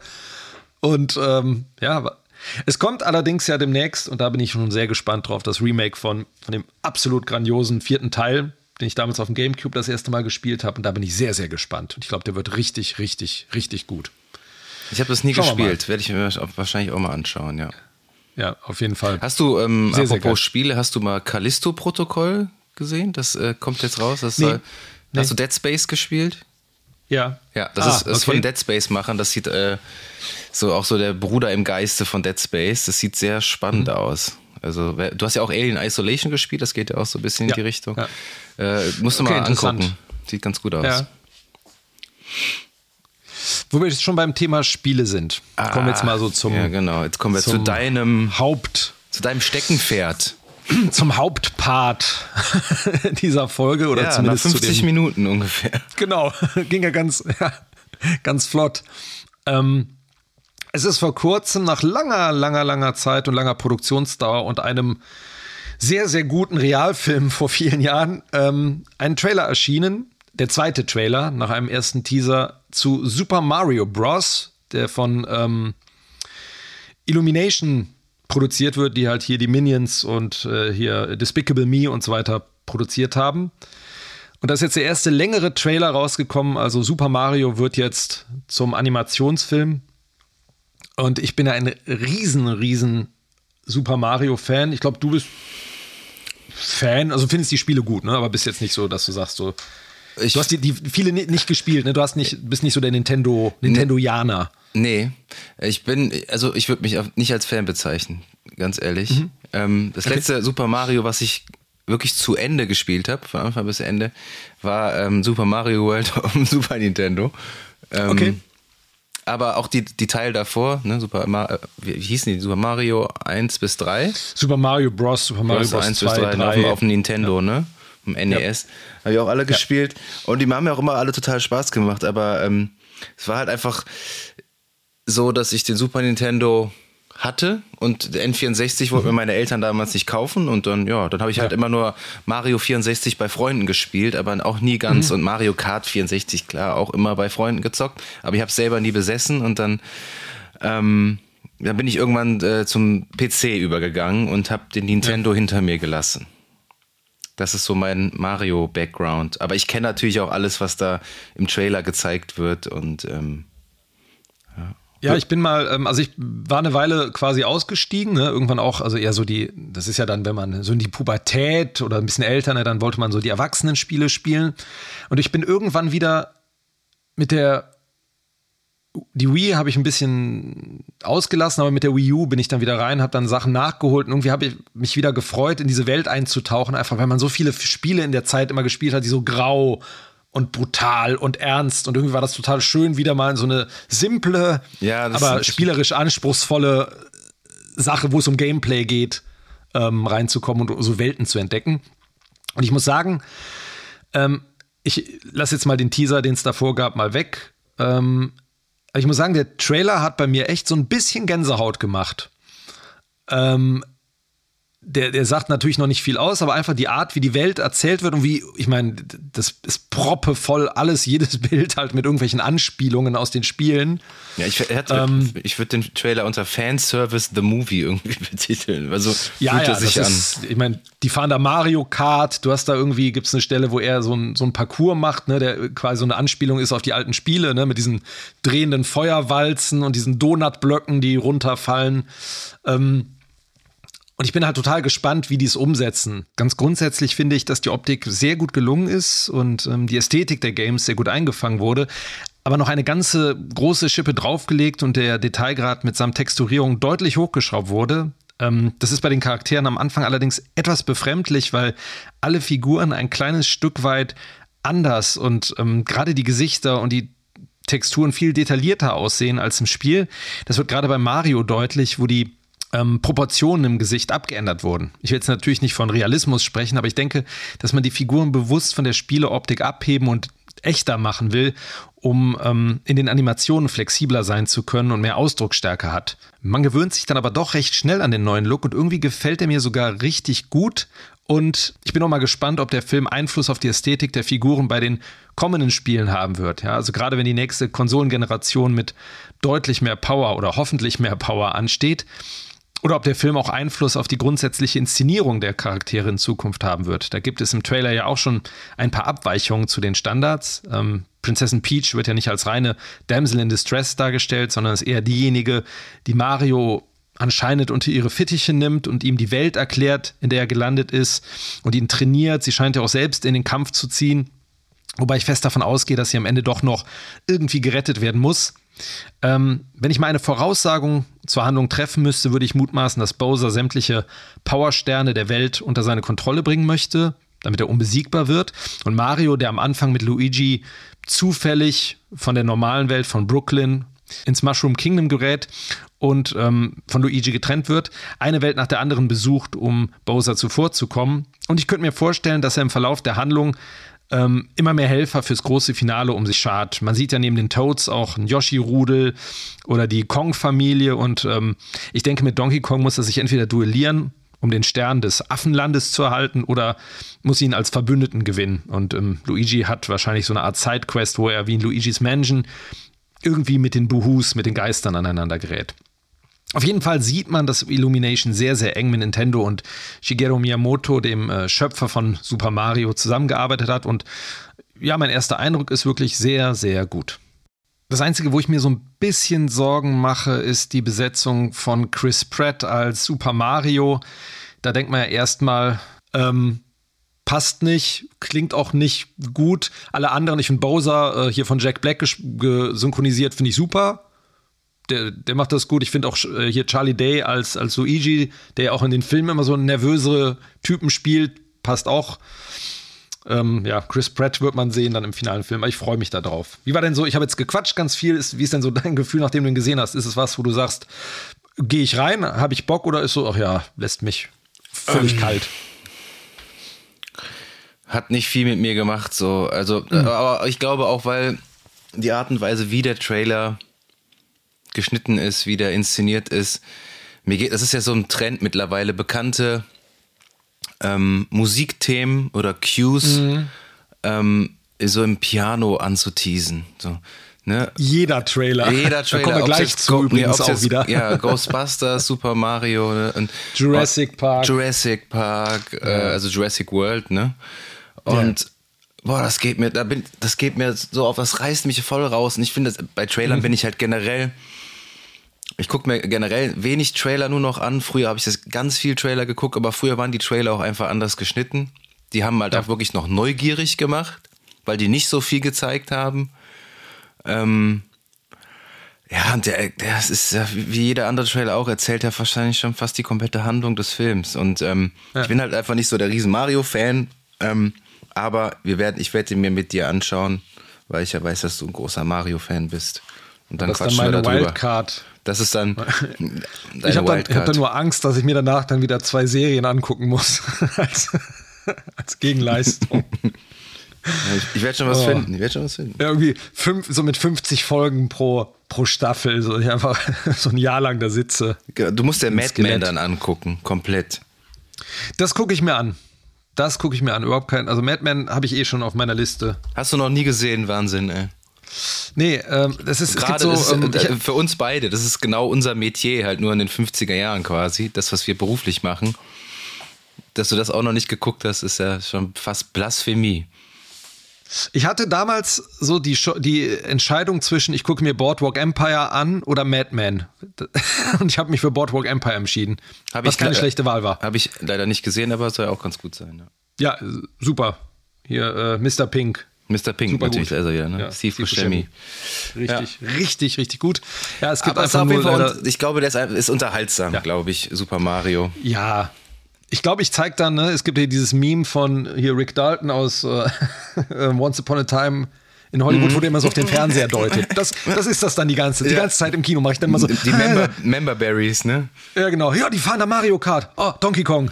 Ah, kenne ich. Ah, äh, kenn Feuerblume. Die Fische, die Fische, die ja. Fische da. Bom, bom. ja, genau. Super nervig. Goomba. Aus dem Kino. Alle, ich sitze dann so hinter dir und sage, äh, das ist jetzt hier, das ist jetzt wie bei Super Mario 3. Das ist jetzt wie bei Mario Galaxy. Lukas. So. Ja. Genauso wird das dann. Dann sagen das die Kinder wird, ähm, im, Kino, halt die Schnauze, Alter. Sag, halt, boah, Alter, du Lauch, halt doch mal die Fresse. so Ringpublikum, ne? Und, äh, oder, oder alternativ, ich gehe halt super enttäuscht da raus. Und das ist dann die Überleitung zu unserer, zu unserem Main Event. Zu unserem Main Event, ja. Indiana Jones 5 wurde gedroppt. Indiana Jones und äh, Zeit für Legenden. Nee, wie heißt das? Uh, the Dial of Destiny. Das uh, Schicksal ruft the, an. The Diapers, the Diapers of Destiny. Diapers of Destiny, ja. Die Weltscheibe der Die Weltscheibe. des Schicksals. Äh, Und der Indie und der Ruf des Schicksals. Also das. Eieieiei. Also es muss doch irgendwas geben, was mal. Ich meine, Fate of Atlantis wie in den Spielen oder The, uh, The Kingston, was war's? Die Legende der Kaisergruft, gut im Deutschen auch nicht so. Also The Emperor's Tomb, meinetwegen. Ja, ja. Es ist nicht so schlimm wie der, der äh, Aluminium umhüllte Kristalldöde, aber äh, Müssen wir vorab einfach mal klären, bevor wir den Trailer besprechen. Wir beide sind riesige Indiana Jones-Fans. Bevor wir das ähm, uns dazu entschieden haben, einen Podcast zu machen, haben wir zusammengesetzt äh, und zu, äh, einfach mal über Indiana Jones, über die Indiana Jones Quadrologie gesprochen, um zu gucken, ob das, ob wir eine Chemie, äh, ob wir eine gute Chemie haben, ob das passt irgendwie und haben halt alles aus der Lameng erzählt und haben dann einfach mal vier Stunden über Indiana Jones ja. gesprochen. ähm, so viel dazu. Also ich glaube, ich, ich bin schon diverse Karneval als Indiana Jones gegangen. Indiana Jones ist der Held meiner Jugend. Äh, ich liebe die Filme. Ähm, dann kam ja der vierte Teil und der hat ja schon einiges entzaubert und kaputt gemacht und ähm, ja, ich würde da gerne mal mit einem Star Wars Zitat äh, starten. Ich habe da ein ganz mieses Gefühl. Wie geht's dir, Philipp? Ja. Ich war so ein relativ guter Dinge, als ich ähm, die Wahl des Regisseurs gehört habe. Ne, ursprünglich, weil ich dachte so, vielleicht ist es James gar nicht Mangold. schlimm, wenn James Mangold das übernimmt, weil ich finde, der hat ähm, der hat schon ein paar ganz gute Dinger gemacht. Ja, definitiv. Ja? Das stimmt, ja. Also, und vielleicht dachte ich, vielleicht ist es einfach gut, dass auch mal, ähm, hier, da, da schließt sich der Kreis wieder zu Robert Patrick, ne? Copland zum Beispiel. Ähm, Wolverine, ähm, Logan und hier Le Mans 66, ne? Ist auch, also Ford versus Ferrari. Gute Filme. Line. Walk the Line als Autor und ähm, dem, also dem vertraue vertrau ich. Der hat erstmal so einen Vertrauensvorschuss. Und ich dachte auch, wenn Spielberg und Lucas da das Heft aus der Hand geben, ist vielleicht auch nicht schlecht. Ähm, und wenn man wieder, so hieß es ja, ne, sehr, sehr viel wieder auf klassische Stunts, auf Practical Effects und die ganzen klassischen Sachen setzt. John Williams macht wieder den Soundtrack. Gut, den hat er auch bei dem vierten Teil gemacht, aber da sprach sehr, sehr viel dafür, dass das in eine gute Richtung gehen könnte. Und mein erstes Gefühl war beim Trailer krass, wie gut die Aging funktioniert. Und das gleichzeitig aber, ja. krass.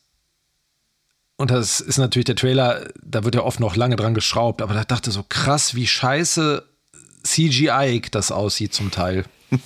ja, lass uns, mal, lass uns mal, lass uns mal, chronolo ja, lass uns mal chronologisch ja. vielleicht besprechen. Das Wichtigste mhm. vorab das ist ja wirklich schon mal ein positiver Punkt. Indy kämpft endlich wieder gegen Nazis. Das ist das ja. Wichtigste. Ne?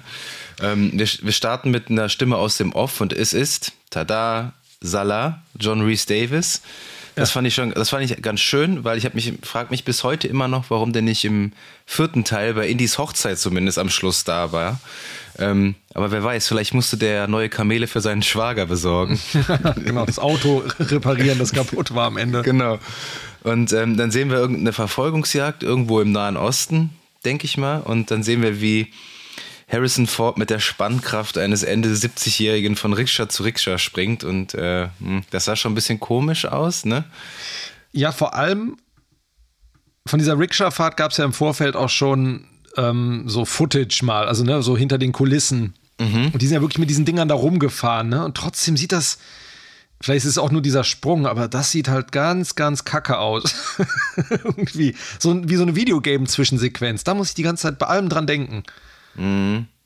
Ja, wie, wie dieser, dieser komische Kampf da mit äh, im, im, vierten Teil mit äh, von Shia LaBeouf und äh, Kate Blanchett mit dem Degen da äh, ja. im Dschungel. Oh. Es ist nicht ganz so schlimm, aber es ist irgendwie, ich meine, vielleicht wäre es besser, wenn ein paar Affen da rumhüpfen würden und er so ein paar Palmen in die Eier kriegen würde die ganze Zeit beim Fahren.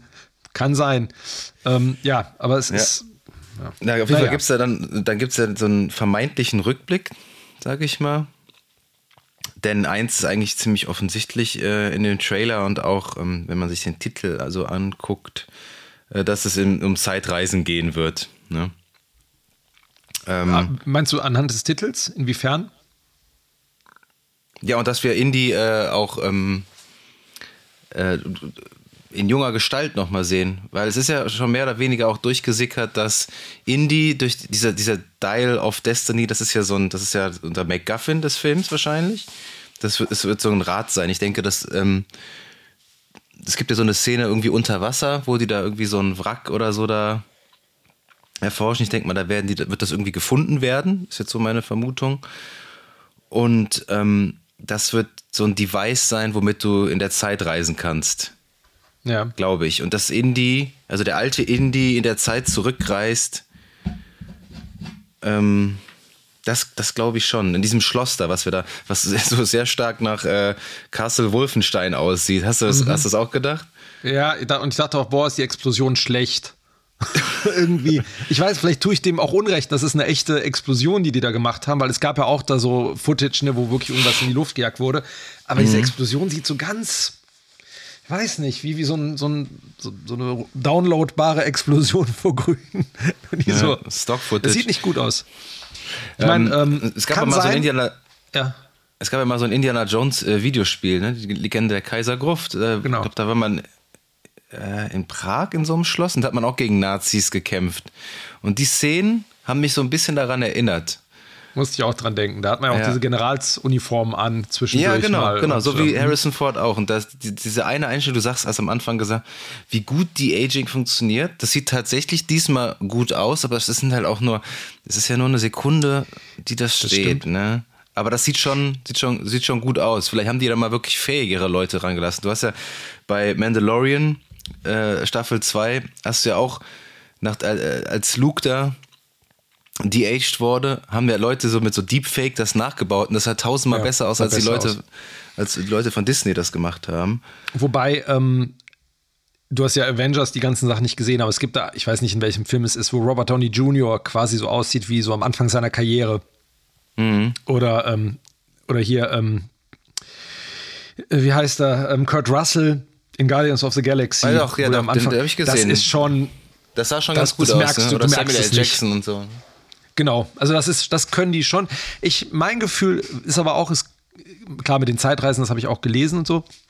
Aber es könnte natürlich auch sein, dass es aus dem Rückblick am Anfang ist. Also das ist wieder. Ja, dass, dass, dass das der ne, Einstieg des Films ist. Das genau. kann natürlich sein, ja. Ne, er ja, hat da ja irgendwie so einen Typen dabei, diesen kleinen Mann, der irgendwie oft Nazis oder so Professoren spielt. Toby, Toby Jones?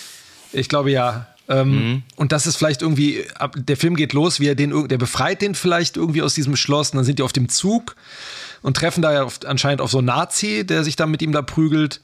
Ich finde auch diese Sequenz, wo er so seitlich über den Zug rennt, sieht auch so ein bisschen äh, aus. Ja, aber es aber gibt schon ein paar Bilder, die, die sehen, es ja. gibt schon ein paar starke Bilder auch, das muss man schon sagen. Also ich finde, um da nochmal chronologisch durchzugehen, ne, du hast ja diese Prügelei da auf diesen Rikschas da und danach ist so ein Schuss von, ich nehme an, New York wird das irgendwie sein, ne, wo er das dann mit seiner Achsentasche ja, ja. Ähm, genau da durchgeht. Und da, da habe ich dann direkt, dachte ich so, das könnte auch ein Spielberg-Bild sein. Das hat so was Spielbergiges. Mhm. So die Art der Farben und der, also dieser Look. Vielleicht einfach, weil es auch dieses Historische ähm, hat. Ja, das stimmt, ja. Äh, was, was mir ein bisschen Hoffnung macht, ist, dass einer meiner Lieblingsschauspieler den Bösewicht spielt, Mats Mikkelsen. Das finde ich schon mal großartig. Ähm, und ich, äh, ich glaube, Voller soll er heißen. Ja. Und der ist ja, ähm, übrigens fände ich es mega gut, wenn der Mats Mikkelsen im, im O-Ton auch Deutsch sprechen würde wie äh, der Oberst Vogel aus. Äh, so, so, so, ein Pseudodeutsch dann, ne? Ja, aber das finde ich super gut. Ich glaube sogar, dass Mats Mikkelsen ein bisschen Deutsch kann. Also, das ja. finde ich, find, ja, das finde ich finde das immer, das reißt dann immer noch so ein bisschen raus, wenn die dann halt alle so perfektes mhm. Englisch sprechen. Ne? Aber der ist so, ähm, also es erscheint mir so ein bisschen naheliegend, dass der ähm, Charakter von Mats Mikkelsen so ein bisschen an Werner von Braun angelehnt ist, der Mann, der früher äh, für die Nazis die V2-Rakete entwickelt hat.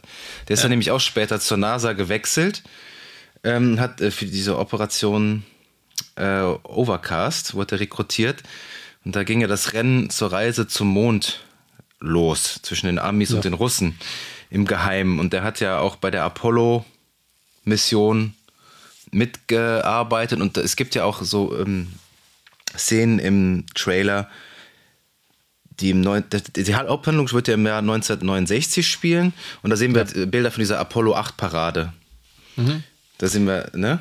Einige Bilder. Auch ähm, finde ich auch sehr Spielbergig, beziehungsweise ich musste so ein bisschen an diese Szene, eine der wenigen guten im vierten Teil denken. Mhm. Ja, mit den, mit den Kommunisten, da, Studenten da genau, am Campus. Da durchführt. Und da hast du da hier diesen Nazi da auf dem Motorrad, ne, mit den kurzen Haaren. Ja. Ähm, oder vermutlich Nazi, ne, der, oder Undercover oder ehemaliger oder wie auch immer, der ihm da hinterher jagt. Ja, das ist aber, die, die, das sieht ganz cool aus. Ja, aber hast du den Trailer zufällig offen gerade? Ja. Hast du offen? Ja. Okay, mach mal den Ton aus und spring mal zu Sekunde. Ähm, spring mal zu Sekunde 55. Äh, bitte, was sie. Also, sowas kannst du nicht in den Trailer packen. Guck mal auf den, den draufgesetzten Kopf von Harrison Ford auf dem. Oh ja, äh, das sieht. Oh, du Scheiße. Äh, ja. Guck mal, wie billig das aussieht. Als ob das, das ist so ein 2D-Bild von Harrison Ford. das so drauf Die Schulter ist da auch so, ja, so seltsam. Wiggelt da so vor sich hin. Also, ja. Ey, also das ist, der wirkt super unfertig, der Trailer halt. Also das. Ja, aber das ist das, was ich meinte, ne? Das ist ja noch ja, ein bisschen hin und die haben ja, ja oft, bauen die ja, ja, noch lange dran rum. Ja, aber dann mache ich doch einen Trailer, der eine Minute lang ist und nur, keine Ahnung, zehn Bilder zeigt. Ja. Weißt du? Und der, der, der, macht einen dann heiß. Also der hätte mich heiß gemacht. Also ich finde auch diese Szenen, wo die auf dem Zug stehen, ne, das ist so, äh, das sieht halt echt auch so ein bisschen so bei 41 zum Beispiel, halt auch wie, das, wie so eine Videospielsequenz aus. Ne? Die sehen so freigestellt aus davor. Was ich ganz gut finde, ist, wie die Grabkammern, die man zumindest sieht, die haben wieder so ein bisschen einen dreckigeren Look. Das sind Sets auch zum Glück. Ja. Sind auch Sets, aber die waren ja zum Beispiel auch bei ähm, dem Kristallschädel, sah das so, so, so, total merkwürdig und klein und. Klein, ja, ja. ja ganz komisch. Und das sieht wieder, äh, ja, so ein bisschen dreckiger, beengter. Aber spring mal auf hier, Sekunde 108.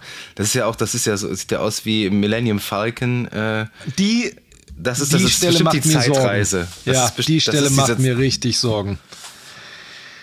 Ja, Millennium Falcon und die haben so ein, so ein, der linke sieht aus, hätte er so eine Art Pilotenhelm an, so aus dem Zweiten Weltkrieg oder so, ne? oder so Kopfhörer oder sind das Haare, man weiß es nicht genau. Ja, aber es ist so aus, da öffnet sich irgendwie ein Spalt im äh, Raumzeitkontinuum und äh, Doc Brown genau. Fliegt da, kommt, fliegt um die, kommt, kommt um die Ecke. Ich hoffe es nicht. Ich hoffe es irgendwie nicht. Es wird ich aber so, es wird so kommen. Ja, aber, aber man kann es ja trotzdem, ah, man kann es ja, man kann es ja trotzdem vielleicht gut, wenn, gut einbinden, aber das wird wahrscheinlich nicht passieren.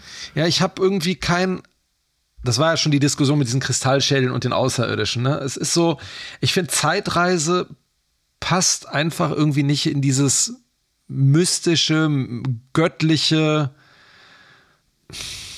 vor allem waren also die McGuffins, also die, die Bundeslade, die gab es angeblich, ist diese Sakara-Steine, keine Ahnung, aber das, ja. da gibt es auch Legenden zu, ist äh, der Heilige Gral. Das sind alles so ähm, McGuffins, die auch so einen historischen Hintergrund haben, äh, die man auch kennt, so aus der Folklore. Ja, Kristallschädel gibt es ja wohl auch, ne? Ja, aber die sind, nicht so, die sind nicht so bekannt wie jetzt der Heilige Gral, sage ich mal. Ja. ja, ja aber Was, ist, was ist dann jetzt hier diese Scheibe da? Also. Ich hoffe, dass das irgendwie zumindest äh, historisch irgendwie so ein bisschen unterfüttert ja. wird. Ich mag es ja auch immer dann irgendwie so, als, als habe ich auch immer so als Kind, als Jugendlicher dann immer dazu recherchiert, so die Bundeslade, der Heilige Gral und so weiter. So, ähm, ich hoffe, dass das, also beim Kristallschädel auf jeden Fall nicht, ähm, dass, ähm, dass sie das hier historisch ganz gut einbetten. Aber was, ja wir werden sehen. Was mir am meisten Sorgen macht, und ich denke, es geht dir ähnlich, ist Indies Patenkind, Helena. Also, die wird ja gespielt von Phoebe Waller-Bridge und ähm, ich schätze mal, also äh, Indy ist ja ähm, ihr Pate, ihr Patenonkel und dass sie entweder die Tochter von Salah oder Brody ist würde ich jetzt mal ich glaub, tippen. Brody ist es, glaube ich, glaube, das steht schon irgendwie, das, das, findet man irgendwo, meine ich schon. Ich meine ja. Aber ich weiß nicht, wie es dir da ging. Mir ging die, die hatte wenig Sätze im Trailer, weil ich glaube nur einen einzigen, aber da ging die mir schon auf den Keks. Irgendwie. Äh, ich habe Fleabag zwar nicht gesehen, das ist ja, die wird ja immer so hoch gelobt, die Serie, ähm, weil die da wohl auch äh, die ist, ja, ist glaube ich, eher eine Comedy-Darstellerin, ja. auch ganz gut spielen soll. Aber bei der bin ich wirklich sehr skeptisch, weil äh, ich weiß nicht, ich habe die einmal nur hier, die hat die im Han Solo-Film hat die, die, die Rob, diesen Roboter, Roboter, da ja. gesprochen und uh, ich weiß ja. nicht. Was ist vor allem, wo ist Matt? Wo ist Indys Sohn? Der ist, äh, naja, was macht also, Shia LaBeouf? Ich gehe davon aus, da am Anfang wird gesagt, ja, wie geht's Matt? Ja, ist im College. Oder irgendwie sowas. Also es gibt wahrscheinlich so einen Wegwerfsatz. Im College? Aber das ist doch, das sind doch äh, 20 Jahre vergangen. Dann ist der doch 40, der Mann. ja, oder der hat jetzt seine Professur abgeschlossen. Also es wird irgendwas geben und mit, ich meine, irgendwann mussten die auch mit Marion Ravenwood machen. Ja, weil der Indy hat dann ähm, auf, einem, auf dem Postern hat er seinen Ehering noch an. Also er scheint immer ja. noch mit mit Marion Ravenwood verheiratet zu sein. Vielleicht gibt es ein Mini-Cameo, glaube ich auch. Irgendwie ja. am Anfang, am Ende. Also den Matt werden sie nicht nach den ganzen Querelen, die sie da mit Shia LaBeouf hatten, offensichtlich danach ähm, wird er nicht mehr vorkommen. Wobei der ja einer der Lichtblicke war, finde ich, von Indie 4. Ja, der hat nicht viel falsch gemacht, fand ich auch. Der, ja. war, der hat halt Pech irgendwie mit dieser Szene, die da so äh, für immer ins Gehirn gebrannt sein wird. Ich war, irgendwie habe ich, hatte ich so die Hoffnung, dass der Trailer so eine, so ein bisschen ruhiger und ein bisschen epischer sein wird. Der ist mir viel, da ist mir viel zu viel Krawall drin. Ich weiß mhm. auch nicht. Ähm, ich dachte, man sieht vielleicht mehr so, so Landschaft und dieses Forscher-Ding. Ne? Es gibt ja zwei, drei Bilder, die irgendwie ganz cool aussehen, wo die über so eine Brücke gehen in so einer Höhle und das ist ein starkes Bild, ja, das finde ich auch. Ne? Oder auch der Herr Mats Mikkelsen, der so eine Mischung ist aus dem aus dem Oberst Vogel und aus dem Major Todd in dieser einen Einstellung, ne, hier mit der Brille und gleichzeitig der mhm. der äh, SS-Uniform ist bestimmt eine Stärke. Ist das eigentlich Antonio Banderas, den man da zwischendurch ja, sieht? Ja, ja auch. Ne? Ich glaube ja. ja. ne? Und am Ende sieht man Borat. also der Typ sieht erinnert mich irgendwie an Borat, der da sitzt bei 1,26. Der sagt so, Who are you? Oder was auch immer. Das ist ganz merkwürdig. Dann kommt diese komische Szene ja, mit der Peitsche. Ja, ne? Borat, wirklich, volle Kanne. Und Harrison Ford sieht da extrem alt und verwirrt aus. Harrison Schluss. ja, das, der, sah, der, sah halt auch, der sah halt auch schon in, in, in äh, das Erwachen der Macht hier, Star Wars. Ja, ja. Sah der schon äh, ziemlich wirr, äh, alt und Erwachen aus dem Mittagsschlaf. Aber, ja, und ähm, hast du äh, den letzten Star Wars gesehen hier, Rise of Skywalker? Da hat der ja, auch ja, nochmal ja, eine kleine Rolle. Und da sieht er wirklich aus, als ob der gerade irgendwie als ob den jemand geweckt hat von seinem Mittagsschlaf ja. und äh, to kommt total verwirrt. Die Haare auch so, also wirklich so, so, so, fest, so, so, festgelegen, weißt du, so, ja. so festgelegene Haare. Ja, ja. so nicht lange nicht geduscht, ne? Da hat der Maskenbildner versucht, die runterzukämmen. So ein bisschen fettig. Ja, genau.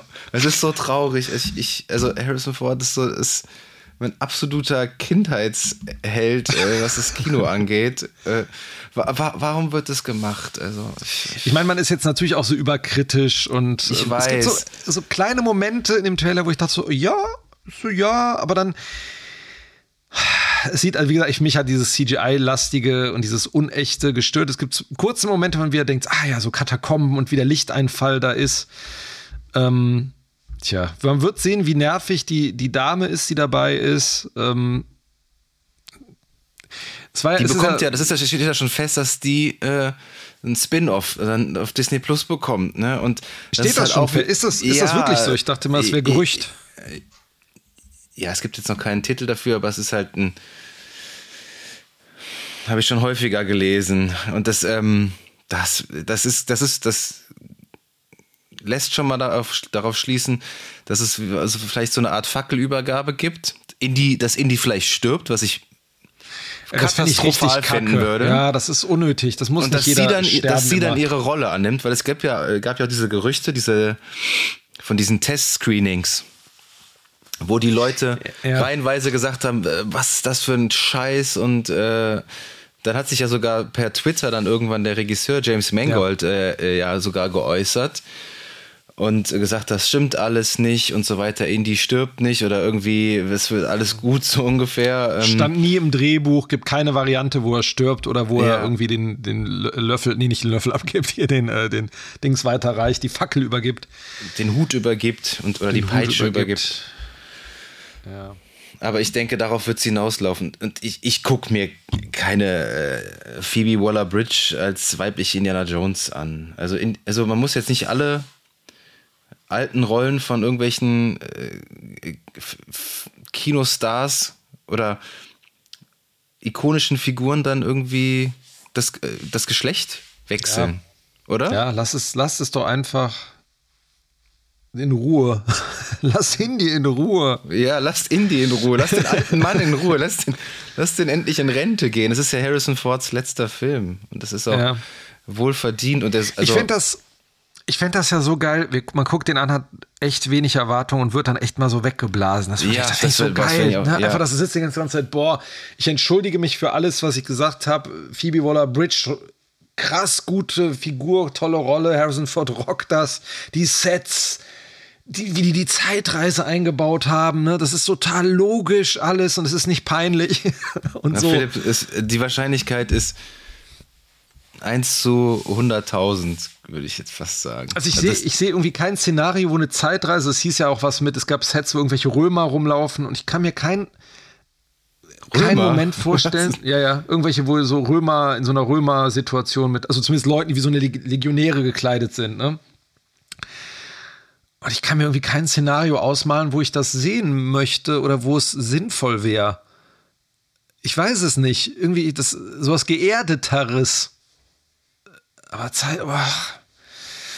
Naja, also. Aber erster, ich glaube auch, dass sie das ja. Thema Zeitreisen äh, gewählt haben, weil Harrison Ford halt fast 80 ist, dass der vielleicht in seiner alten Form, nenne ich es jetzt mal, ja. nicht so viel Screentime hat, sondern dass äh, die den wirklich äh, viel die, ähm, die aged haben und mhm. äh, den so besser einbauen können. Dann, haben, dann gehen die nämlich auch ähm, dem Risiko aus dem Weg, einen 80-Jährigen wie ein fitten 80-Jährigen darzustellen, weil das, ja, ist, das ist halt wie bei The Irishman, ne? Also, die haben halt einfach nicht mehr diese Spannkraft. Ähm, und wenn du halt dann Indie in seinem, keine Ahnung, jetzt sieht aus wie zwischen 40 und 50 da in den Rückblenden, da kann der halt noch ordentlich ähm, laufen und äh, äh, sich prügeln und und und. Ähm, aber das nimmst du dann halt ihm nicht mehr ab. Als ähm, ja. du hattest ja schon diese Mentorrolle diesen, diesen, das hast du ja schon, dieses Szenario hast du ja schon durchgespielt im vierten Teil. Dass er quasi der Mentor von Matt war. Also die Karte ja. kannst du jetzt nicht nochmal spielen.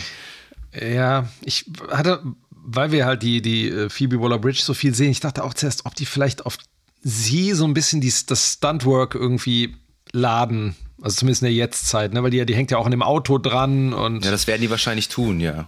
Äh, und steht da auch irgendwo obendrauf, vielleicht auch wieder auf einem Zug mit einem wehenden Part Schal. Part-time. Part-time. Part Bester Take. ja, auch dieser Schlussgag, ne? Irgendwie mit der Peitsche. Ja, so. super, voll unlustig. ja, genau. Ich dachte so, wow, voll unlustig. Ne? Wie er sich dann so, so wegduckt. So, ja, der, alte, der, der, verwirrte alte Mann, der, ja. das, das, das, das, klingt so hart, es tut mir so leid, aber es sieht, Harrison Ford sieht halt einfach manchmal. Ja, ich, äh, ja, vielleicht, ja, wie gesagt, mal, ich weiß nicht, wie alt, ist, wie, alt ja. ist, wie alt ist dein Vater? Wenn, schon vor dein Vater wird jetzt Indiana Jones spielen. ja.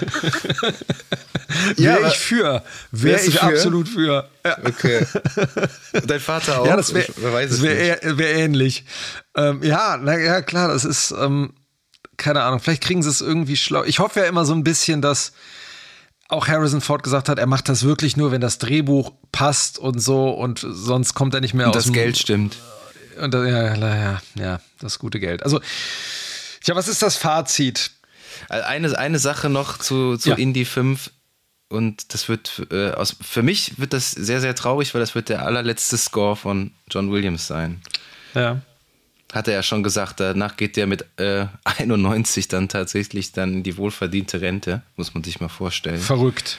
Frech. Ähm, in dem und da geht, da geht halt auch, also da geht für uns und für viele Menschen geht eine Ära zu Ende mit, mhm. mit dem Indie 5. Und deswegen bete ich, dass der zumindest passabel wird. Weil wenn John Williams mit so einem schlechten Film quasi dann so seine Filmografie beendet, boah, das hätte schon einen sehr bitteren Beigeschmack, finde ich. Aber ich meine, wer weiß, vielleicht ist es ja so die, die Regel ja. der, der Nummerierung. Jeder zweite wird ein Knaller, wobei ich Temple of Doom mag, aber jeder zweite ja, wird einfach Temple ein Knaller. of Doom ist super. Ja. Aber so was, wo so die Allgemeinheit denkt, ne? Irgendwie Teil 1, yay, Teil 3, yay und vielleicht Teil 5, yay. Wir werden es sehen. Ja, Teil 1 hat Nazis, Teil 3 hat Nazis, Teil 5 Genau. hat Nazis. Ja. Eben. Alles wird besser durch, durch Nazis. Ja. Sagt man ja immer so. Ist so ein Sprichwort, ne? Ist so ein Sprichwort, so ein altbekanntes. Ist sehr beliebt auch. Ja, ja sehr beliebt, ja. Ja. Ja, das war doch mal eine witzige Folge. Da haben wir jetzt äh, knapp anderthalb Stunden Ja. über random Kram gequatscht. Ja, es kommt echt viel. Ich meine, jetzt haben wir ja die, ähm, die Guardians of the Galaxy sogar ganz ausgelassen. Die haben ja auch einen Trailer bekommen, auch einen Film, den wir uns wahrscheinlich beide kommendes Jahr angucken werden, denke ich. Ja, auf jeden Fall. Also das ist einer der wenigen Marvel-Filme, die ich mir auch gerne angucke. Aber auch halt äh, hauptsächlich wegen James Gunn. Ja. Also es gibt nächstes Jahr ein paar Filme, wirklich mal seit langem mal wieder, wo ich denke, ja, stehen auf der Liste, gucke ich mir an. Und ähm, Avatar Dieses Jahr- 2 wird genau. auch unser nächster Film. ich wollte Den gerade gucken wir sagen, uns auch an. Ja. Das wird auch der Film, den, den niemand, da hat kein, Mensch nachgefragt. Irgendwie. Also das ist- ja, also Avatar das 2 Auch, aber ich glaube tatsächlich, wir gehen beide ja mit einer Erwartungshaltung, die so am Gefrierpunkt ist, also äh, in den Film. es ist noch nicht mal, ich habe noch nicht mal irgendwas Negatives. Es ist einfach so, ich, das ist so, ich gehe Also, da hin so. zum, äh, keine Ahnung. Ich bestelle mir irgendwie. sie, ja, mal wieder einen James Cameron-Film zu sehen.